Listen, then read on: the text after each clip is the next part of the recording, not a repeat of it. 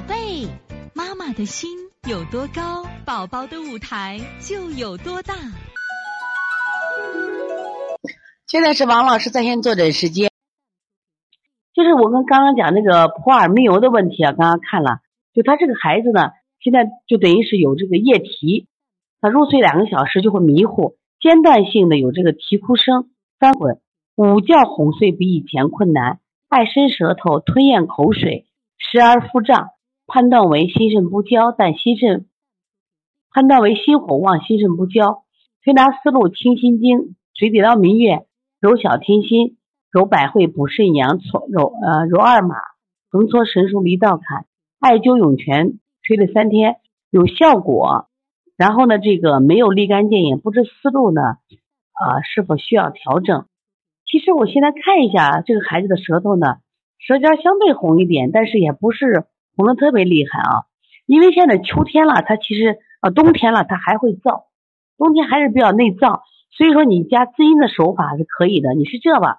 你调一下，嗯，就它它可以阴阳同时双同时补的啊。比如说，你可以把清心经去了，你补肾阴，然后水底捞明月，揉小天心，揉百会，然后再给它什么呀？把这个下焦的寒凉补一下，就是这个补肾阳啊，揉二嘛，揉二嘛这个穴位它特别好，它因为它是阴阳双补的一个穴位啊，离道坎。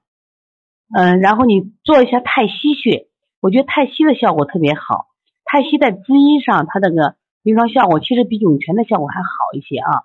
对吧？太溪做一下，然后加个涌泉啊。这思路没有太大的问题，你应该坚持做就可以了啊。最近他的腹胀不？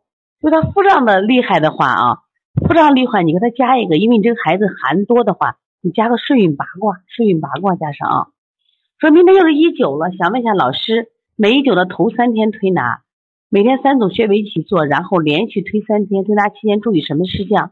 是这啊，推拿的时候呢，因为三九推拿呢，嗯，它基本的穴位啊，我我原来都给大家说过了。另外呢，就说注意的话，就是在这个期间呢，多吃点滋阴的食物是最重要的。另外呢，最近啊，我就觉得天气还比较好，一定要趁这个机会多晒太阳。实际上，没有任何药物是万能的，也没有任何医哪个医疗它是就是它是神通广大的，它都有局限的。但是我觉着晒太阳和加强运动是非常非常好的一个方法，知道吧？嗯。说密友呢已经一岁两个月了，七十五厘，这个十七点三斤，走路基本稳了，长牙长了七颗。还没断母乳，一天三顿饭，午觉起来吃一次母乳，少量炖梨，其余时间不吃东西。晚上睡觉前就是，晚间睡前一次母乳，夜里一到两次。白天不主动早奶，睡前不吃奶就不睡，哭闹很久。其实基本不饿，是依恋。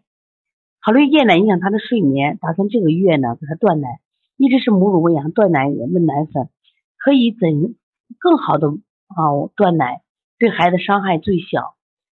呀，对于这个断奶的事情啊，其实有很多的讲究。其实有很多这个家长呢，就是断奶断太猛了，当然对孩子可能也是一种伤害。但是有的小孩子很有意思，其实妈妈只要离开一天，他可能真的就把奶断了。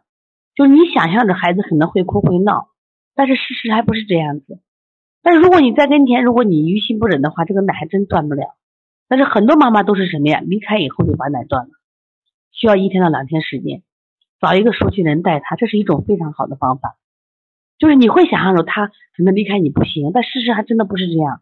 那这个呢？我觉得这个方法啊，让我们群里的妈妈给你提供吧。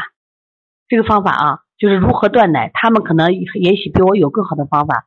也希望群里的妈妈给我们普洱密欧妈出出主意。所以从现在开始学习小儿推拿，从现在开始学习正确的育儿理念，一点都不晚。也希望我们今天听课的妈妈能把我们所有的知识，通过自己的学习，通过自己的分享，让更多的妈妈了解，走进邦尼康小儿推拿，走进邦尼康的课堂，让我们获得正确的育儿理念。